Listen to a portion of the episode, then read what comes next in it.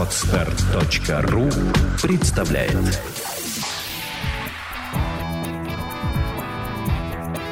Александра и Андрей Капецки в лучшем психологическом подкасте «Психология, мифы и реальность». Добрый день, дорогие друзья! С вами в студии Александра Капецкая. И у меня в гостях посетитель. Вообще давно мы вас не радовали нашими э, посетителями. Уже забыта, наверное, нашими подписчиками рубрика «Кот в мешке». Но у меня не кот в мешке. У меня очаровательная барышня, которая согласилась поделиться впечатлениями с нашими подписчиками о том, что с ней произошло на курсе. Итак, знакомьтесь, у меня в гостях Ксения. Добрый день. Да, добрый день. Ксения, а, вы отважная девушка. Вы решились прям прийти, назваться своим именем, там, рассказать. Это что, после курса так смелости прибавилось? Или вы вообще были открытым человеком? Ну, я не могу сказать про себя, что я была прям открытым человеком. Ну, я подумала, что раз уж появилась такая возможность э, испытать себя после курса, то почему бы и нет? Мы только рады. Вам нравится наша студия? Как Очень. здесь? Необычно, конечно.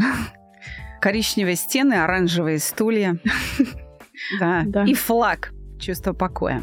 Ксения, хотелось бы знать, сколько вам лет, чтобы понять масштаб ваших достижений.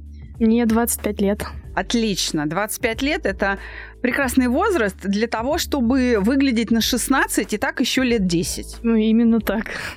Да. Поэтому следующий вопрос. Что вас вообще привело на проект «Чувство покоя»? Обязательно, чтобы были какие-то сложности, чтобы прийти на проект «Чувство покоя» или можно просто по фану, по приколу ради образования? Ну, если быть честной, слушаю вас достаточно давно. А, за вашим проектом наблюдаю тоже достаточно давно. Наверное, первый раз я познакомилась с подкастами именно э, около трех лет назад. Ничего кажется. себе. Ничего себе. Может быть, даже более. Так, вот. то есть вы давно с нами. Да, но не решалась прийти. А почему? Вот это самая большая для меня загадка. Почему не решались прийти? Ну, знаете, мне казалось, что походы к психологу, ну вот как среднестатистические люди представляют себе это, что услугами психолога пользуются больные люди. Я поняла вас, да. Но а, психологи занимаются со здоровыми людьми, да? То есть это действительно стереотип до сих пор живет. Э, и это печально, потому что больные люди ходят уже не к психологам, они ходят к другим специалистам, к тем, кто в белых халатах. И называются эти люди психиатры. Психиатры, да. Да, это уже не, не наш контингент. Так, ну а как-то вы же преодолели это? Я могу назвать это точкой невозврата своего рода, когда уже просто надоело э, находиться в таком состоянии, когда тебе не хочется просыпаться по утрам, у тебя нет настроения, ты апатичный, ленивый, там, ленивый, да, да там какой-то такой вязко, что-то вот. Я поняла, вот эта бездеятельность, она утомляет. Хочется да. уже, чтобы как-то жизнь заиграла красками, да? Именно так, да. Ну, это проблема, которая знакома не только молодым. Сейчас больше э, говорят о том, что в таком состоянии находятся школьники. Угу. Может быть, ваше состояние возникло в результате учебной нагрузки? Просто, может быть, не сразу, а немножко отсроченно. Возможно, ну, наверное, учеба тоже как бы оставила свой отпечаток на состоянии. Но сейчас как бы уже это давно за плечами, скажем так, тревожит. Смотрите, вы начали слушать нас э, года три назад, да. да, сейчас вам 25, это значит, что вы слушали нас, когда заканчивали институт. Институт, да. Поэтому я и спросила про учебную нагрузку. Что-то же заставило вас искать психолога, чтобы э, разрешить какие-то внутренние противоречия. Поэтому я и спросила. А, то состояние, которое вы описали, когда я сама для себя липкая, вязкая, такая вот медленная, да, бездеятельны, и я сама себе этим мешаю, угу. оно же возникает не в один момент. Правда? Правда. Это накопительный эффект. Накопительный. Поэтому я и спросила об учебной нагрузке. То есть сейчас вы не можете связать это с каким-то вот накопительным моментом усталости, в том числе связанным с учебой. Это что-то другое. Да, другое. А можете, ну, коротко поделиться? Это то, что эм. вы считаете нужным сказать в эфир. Ну, я бы сказала, что я всегда была очень неуверенным в себе человеком. Мне не хватало смелости и сил на осуществление каких-то своих э, мыслей, э, задумок. А это вот каких из разряда? Хочу сделать ремонт в комнате в японском стиле, а мама говорит нет, только советская классика. Бензеля на бумажных обоях и ковер. Нет, э, я мечтала о своем деле, о том, что я буду работать сама на себя. Я... То есть вы хотите быть предпринимателем? Да, я хотела быть предпринимателем, но обучение у меня не совсем связано было с э, такой самозанятостью. Предполагалось то, что я буду работать ну, в офисе, в организации. То есть я буду наемным, наемным сотрудником, сотрудником. добросовестным, да? Так. Да. Вот за вот, наверное, несколько лет после университета меня куда только не бросало в какие только отрасли. Работала в абсолютно разных местах. Не связанных не с образованием? связанных вообще ни, ни, никак с образованием с моим. Это вообще проблема молодых специалистов, потому что нет опыта работы, и по профессии, даже имея высшее образование, очень хорошие отметки в дипломе и рекомендации, очень трудно устроиться. Да. Я вас прекрасно понимаю. Это приходится а, выцарапывать просто э, в реальности, да, вот у жизни приходится это отнимать, доказывать, добиваться, чтобы все-таки работать по специальности. Это действительно трудно, и это действительно требует некоторого характера. Но тем не менее, тем не менее, это а, не мешает людям а, все-таки устраиваться по специальности и получать а, возможность к тому труду, который им нравится. Совсем другое дело, если вы выбрали профессию или отучились в институте тому, чем бы вы не очень хотели заниматься. Вот мы сейчас о чем говорим? Это ваше все-таки э, дело жизни, которое вы выбрали. Что именно? Специальность, полученная в институте. Нет, нет, нет. Вообще не связано. Ну, тогда неудивительно, что вы, собственно, и не пошли по специальности. Ну да. Я думаю, что так живут очень многие. Э, и это тоже, как вы думаете, было причиной, вернее, последствием вашей неуверенности в себе? Я думаю, да. То есть вы выбрали вуз, потому что что, мама посоветовала? Потому что мама, да, мама хотела. У меня есть история из, вот реально из жизни там, нашей семьи. Выглядит она так. Я буду говорить о себе. Я очень э, хорошо разбиралась в лошадях, очень увлекалась коневодством, будучи подростком. Я прекрасно держалась в седле. Я была подписана на журнал «Коневодство и конный спорт». Между прочим, это старейшее издание печатное в России. Первый журнал, который вышел в России, печатный это был именно коневодство и конный спорт еще там в начале 19 века. Я э, профессионально разбиралась в родословных рысаков орловских, русских рысаков, английской скаковой лошади. В общем, я профессионально разбиралась. Я могла прийти на ипподром, взять родослов... Ну, э, не так, еще раз для звукача этого режима. Я могла прийти на московский ипподром, э, взять стартовый лист, посмотреть на э, родителей лошади, да, из какого она завода. Я могла примерно сказать, на что она способна. То есть вот, да, я определяла по экстерьеру способности лошади, просто по пропорциям и говорила, вот это будет прыгать, вот это не будет прыгать, это будет бегать, а это не будет бегать, а это будет сильно, а это будет слабо, а это будет там еще какая-то. И я не ошибалась в этом. И это меня, вот это увлечение лошадьми, оно меня привело в Московскую сельскохозяйственную академию имени Тимирязева. Я туда поступала, и я провалилась, мне не хватило одного балла. Вот такая история. А, российское коневодство потеряло, наверное, великого зоотехника, но российская психологическая отрасль приобрела неплохого специалиста, так скажем. поэтому, а, поэтому я хочу сказать, может быть, мама и была права, потому что я поступила, пыталась поступать в Тимирязевку поперек а, советов матери. Понимаете? Угу. Вот. И я провалилась, и я вынуждена была прийти домой и сказать, ну, мама, ты была права. В общем, и надо же было год что-то делать, готовиться к следующему, к следующей попытке поступления. Это же времена-то СССР были.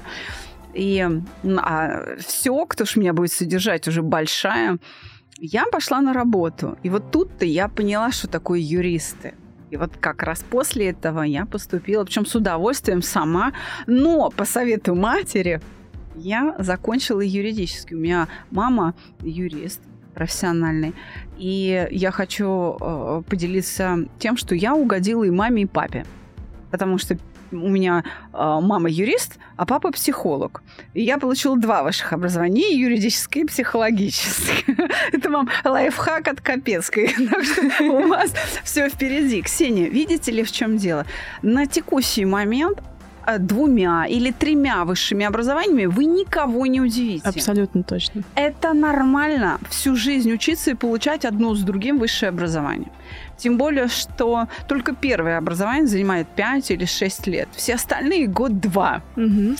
А, у вас все впереди, и я бы хотела спросить, а то, что вы приобрели на курсе, Позволяет ли вам сейчас вот сделать этот поворот и, например, пойти получать то образование, которое вы уже нащупали внутри себя, что как дело жизни, а, как то, чем бы вы хотели заниматься? Ну, э, или этот вопрос э, лежит за пределами образования? Это просто что-то другое, не связанное с образованием? Ну, после курса я приобрела качества, которые помогают развивать мне то, что у меня есть уже сейчас. Например? А, у меня студия маникюра. Так. А, и до прихода на проект я занималась всем сама. Я не могла... Сама обслуживала клиентов. Сама обслуживала сама клиентов. Сама вела Инстаграм. Да, да, занималась административной работой и полностью контролировала весь процесс, который происходил. Эм, после курса э, я набралась смелости передать э, свои... Обязанности? Часть да? своих обязанностей, так. да, другим людям. Я стала более открытой, скажем, к диалогу, к разговорам. Я могу сейчас донести до человека то, что мне нужно от него получить. Э, это в управлении это называется потребовать. Потребовать, ну да. да. Это самое сложное. Прийти и сказать, Маша, чтобы все инструменты были простерилизованы вот к 8.30, а не к 8.35. Да? Да. Так. В общем, за вот эти вот полтора месяца у меня огромный скачок вперед. Э, я чувствую себя замечательно. У меня появилось больше свободного времени, больше времени, чтобы уделять себе, своей семье, домашние дела делать. То есть вот эта вязкость внутренняя, а что с ней стало? Ее нет. Пропала, да? Пропала, да. Я могу утром встать с кровати. Абсолютно спокойно. Иногда бывает даже, что я встаю без будильника. Это, слушайте, я вам завидую, я не встаю без будильника. Вернее, я, конечно, встаю без будильника в выходные, в обед. Вы молодец. Так, чем еще можно поделиться с нашими слушателями? Могу еще поделиться тем, что э, я в отношении себя стала чувствовать себя совсем иначе. Больше любви к себе стало, больше заботы о себе ощущение легкости и воздушности в теле появилось. Вот как раз то, что позволяет э, раньше просыпаться. Засыпать стало гораздо проще. А родные чего говорят? Они перемены видят? Видят. Родные видят перемены. Отношения, кстати, с родными тоже стали гораздо теплее и ближе.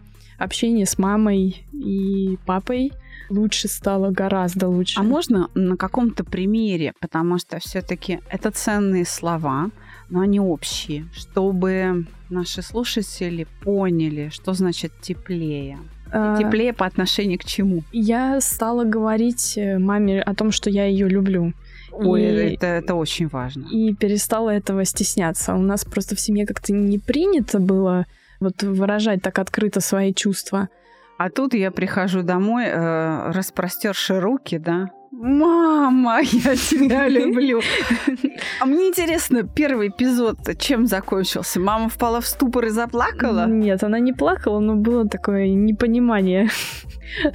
со стороны ее. Что это? Что да? это, да, что происходит. А вам не сказали, ты там в какую секту ходишь вообще? Вот про секту тоже очень часто спрашивают меня, что почему-то люди считают, что если ты счастлив и у тебя все прекрасно, то значит ты э, либо что-то ты принимаешь, либо ты куда-то ходишь. Об этом есть старый-престарый анекдот, который э, наркоманы любят э, друг другу рассказывать, ну и, соответственно, тем, с кем они общаются. Если у вас Всегда светит солнце, хорошая погода, крепкое здоровье, много друзей, красивая жена. Скажите нет наркотикам. Старый-старый анекдот с бородой. Но мне бы очень хотелось, чтобы благодаря вам мы как-то развеяли миф о том, что счастливые люди выходят только из сект э, или употребляют какие-то вещества. Все-таки сектанство, наркомания, алкоголизм – это подделка, правда, под счастье. Подделка под счастье, да. А вы имеете смелость сказать, что вы действительно счастливы. Это не подделка. Это все-таки результат вашего труда над собой. Поэтому давайте я вас попрошу поделиться для наших слушателей тем, что это за труд. Это тяжелый труд, но очень приятный, потому что чувствуешь, как ты растешь, чувствуешь, как ты меняешься за такой достаточно непродолжительный промежуток времени. Ну, колоссальные изменения произошли в первую очередь вот само ощущение себя в отношении с людьми, в отношении к самому себе. Работа ежедневная. Вот на протяжении полутора месяцев ты ежедневно работаешь, ты выполняешь упражнения, от которых становится очень хорошо. Когда перерабатываешь какие-то свои старые переживания, становится легче э, и приятнее жить.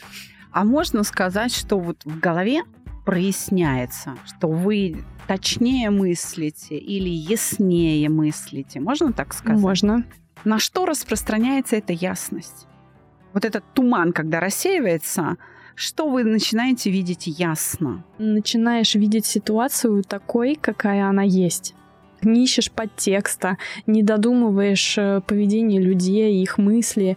Э, вот ты видишь картинку, какая она есть, и от этого просто хорошо, что потом не мучаешь себя переживаниями о том, кто что подумал, что можно было бы сказать э, в том или ином случае.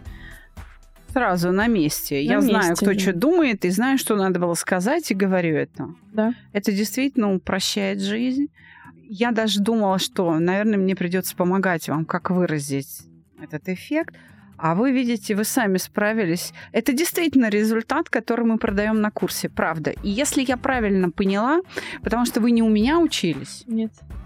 А вы были на расширенной программе. А у Владимира Александровича. Да. Так вот, расширенная программа как раз э, стартует в самое ближайшее время, 27 октября, но а, мы ее вынуждены будем чуть-чуть отложить, буквально там на 4 дня. Почему? Потому что, ура, офис переезжает, мы переоборудуемся, у нас будет еще комфортнее. Дорогие друзья, не расстраивайтесь, тех, кто не попадает на 27 а и ладно, вы придете чуть попозже и все равно начнете сначала. Еще есть возможность, но уже этот расширенный курс буду вести я. Ксения, спасибо вам большое. Я бы хотела еще, знаете, что для себя прояснить. Вы очень хорошо описали, что ощущения в теле, то есть как бы работа вашей биологической системы всей у организма, она меняется.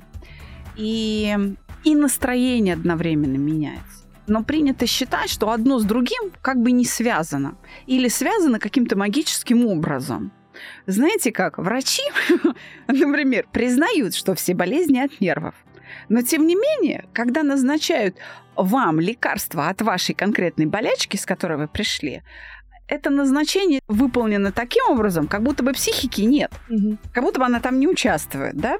Или наоборот, вы придете действительно в какую-то секту или к каким-то мистикам, они э, будут вам исключительно советовать медитации, забывая о простых вещах, как, например, правильное питание, правильный образ жизни, там, ночной сон, двигательная активность, правда, да? Правда. Вот, вот только сиди и медитируй все.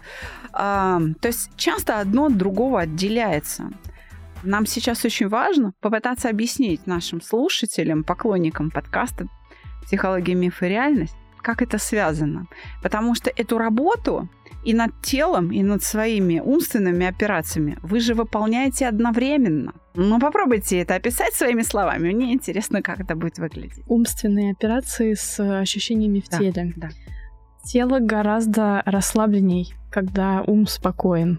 Во как! То есть Слыхали? Запомните. И это даже не буддист говорит. э, ощущения замечательные. Давно такого не было. Пропало вот это вот мышечное напряжение. Я даже иногда себя ловлю, ловлю на том, что я сижу иначе, двигаюсь иначе в пространстве. У меня мимика другая. Как вы справились с этим мышечным напряжением? На проекте «Чувство покоя» мы постоянно говорим, что а, суть уроков – это размышление. Размышление, да? Но вам удалось при этом еще справиться. Это действительно часть э, работы, целенаправленная работа под контролем специалиста на мышечное расслабление. Как это происходит? Опишите. Что-то похожее на медитацию, Так. только более... Я никогда не медитировала, такого опыта у меня нет. Что-то похожее на медитацию, но мне кажется, это как-то на другом уровне э, работа. Оно и легкое, и глубокое одновременно, очень приятное ощущение в процессе. Я подскажу. Дорогие слушатели, мы действительно используем процедуру прогрессивной мышечной релаксации как средство для снятия этого самого мышечного напряжения. Это правда. И мне было очень важно узнать, могут ли наши воспитанники выразить, как это происходит. Видите, не могут, не могут только частично. Как это происходит? Давайте просто пошагово. Вот опишите урок, просто пошагово. Вы пришли, поздоровались с преподавателем, сели. Дальше что происходит? Дальше мы подводим итоги проделанной работы за несколько дней и подходим к чувству покоя. То есть проходит опрос сначала. Опрос, да. Потом делаем чувство, Чувство покоя. покоя. Так. И в зависимости от того, какая тема занятия, работаем над эмоцией В в состоянии. состоянии покоя. И чем э, размышление над своей жизнью в состоянии покоя на наших уроках отличается от размышления? Ведь вы же то, что вы писали на уроках, вы же об этом думали и без нас. Да. А разница-то в чем тогда? В том, что мыслительный процесс происходит не в ущерб себе. То О, есть Ой, мне понравилась эта формулировка. Можно подарите это нам, мы это будем в своих э, использовать рекламных сообщениях в маркетинге. Мыслить не в ущерб себе.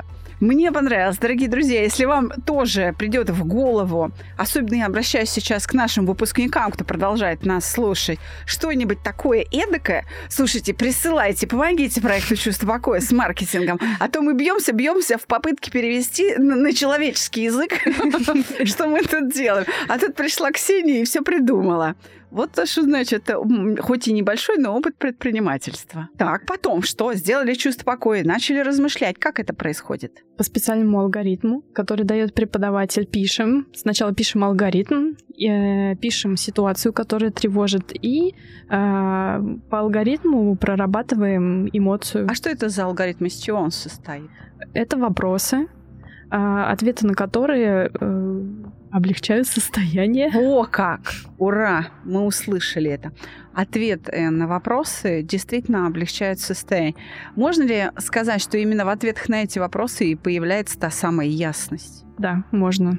Вот, собственно, что происходит на проекте «Чувство покоя». Итак, разобрали вы ситуацию. Дальше что происходит? Все, урок закончен? Нет, мы смотрим, как реагирует мозг, скажем, мозг и тело на, на данные вопросы. Так. Если реакция яркая, то мы опять входим в чувство покоя и заново по алгоритму проходим по всем вопросам и снова смотрим. И так до тех пор, пока не возникнет э, Что? Что, вот что должно возникнуть? безразличие к ситуации. Отлично. То есть получается, что э, человек все время думает и чувствует, думает и чувствует, и перемежая одно с другим, э, достигает согласия, чтобы думать и чувствовать одновременно что-то одно. Да, Ничего себе. А, Но это возможно, правда? возможно. Да. Когда мы над чем-то спокойно думаем, мы действительно видим это таким, какое оно есть, без искажений. Да. Мы не в розовых очках, но и не в черных. Да, мы не Да. сгущаем краски, ну и не преувеличиваем радость. Но при этом нам и так хорошо. Это не мешает счастью. Часто люди выходят с проекта «Чувство покоя» и говорят, что краски жизни стали ярче.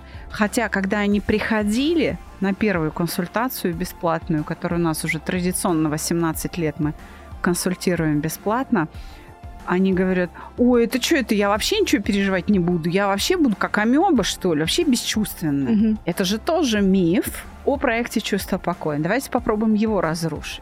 Нет, это абсолютно не так. Человек не становится роботом. Ты все, все точно так же чувствуешь и переживаешь, просто отношение к этим чувствам у тебя другое. И вообще ты распознаешь в себе, что ты чувствуешь. Ты можешь понять, и, соответственно, когда ты понял, что ты чувствуешь, уже проще с этим работать. То есть вам достаточно понять и начать думать, как вас учили. Да, И что- чтобы перестать переживать. Отлично. Спасибо большое, Ксения. Вы правда большая умница, что... Вот я действительно вижу результат работы даже не свой, а своих специалистов. Прямо передо мной красивая молодая женщина. Спасибо. которая вышла вообще в эфир подкаста для того, чтобы рассказать правду. И вы знаете, она не кот в мешке. Коты в мешке соглашались быть э, на интервью в подкасте для того, чтобы получить скидку.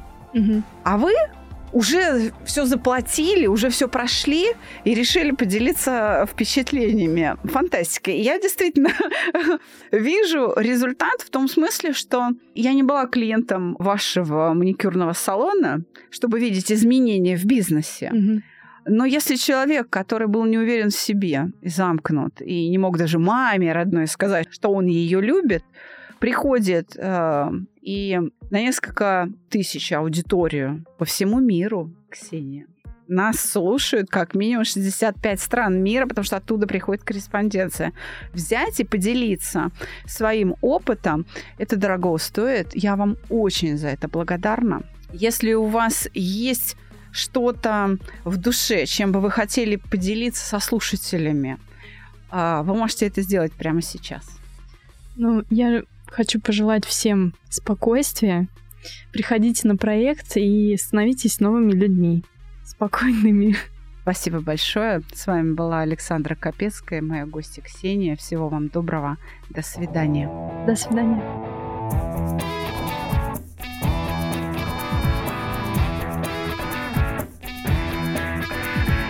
Психология, мифы и реальность. Слушайте каждый понедельник и четверг.